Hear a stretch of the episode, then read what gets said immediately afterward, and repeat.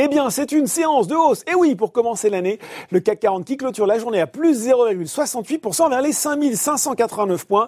L'indice qui profite notamment du début des campagnes de vaccination un peu partout dans le monde et de statistiques encourageantes avec un indicateur des directeurs d'achat à 55,2 pour le secteur manufacturier en zone euro en décembre. C'est un plus haut depuis 2018. En Chine, cet indicateur est ressorti à 53, toujours en croissance, mais en repli par rapport aux 54,9 atteints en novembre. Cette hausse, elle aurait pu, elle aurait dû être encore plus belle, mais l'indice a réduit ses gains en fin de séance dans le sillage de Wall Street.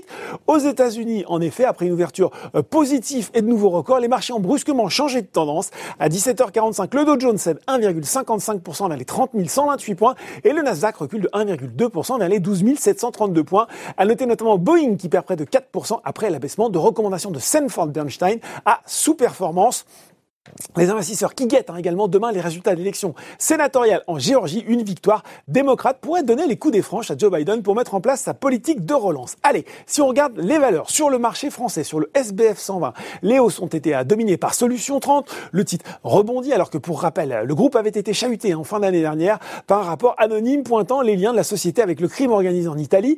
Euh, le titre qui cède encore 35% sur un mois. Derrière, on retrouve CGG alors que les membres de l'OP Plus se retrouvent aujourd'hui pour fixer la quantité de brut à remettre sur le marché mondial le mois prochain.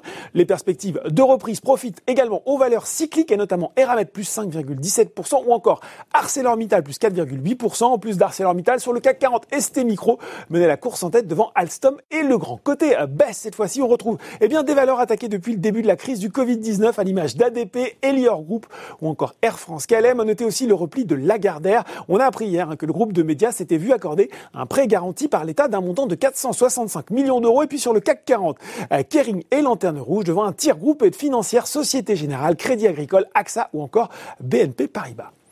Voilà, c'est tout pour ce soir. En attendant, n'oubliez pas tout le reste de l'actu éco et finance et sur Boursorama. Et j'en profite pour vous souhaiter une très bonne année 2021. À demain.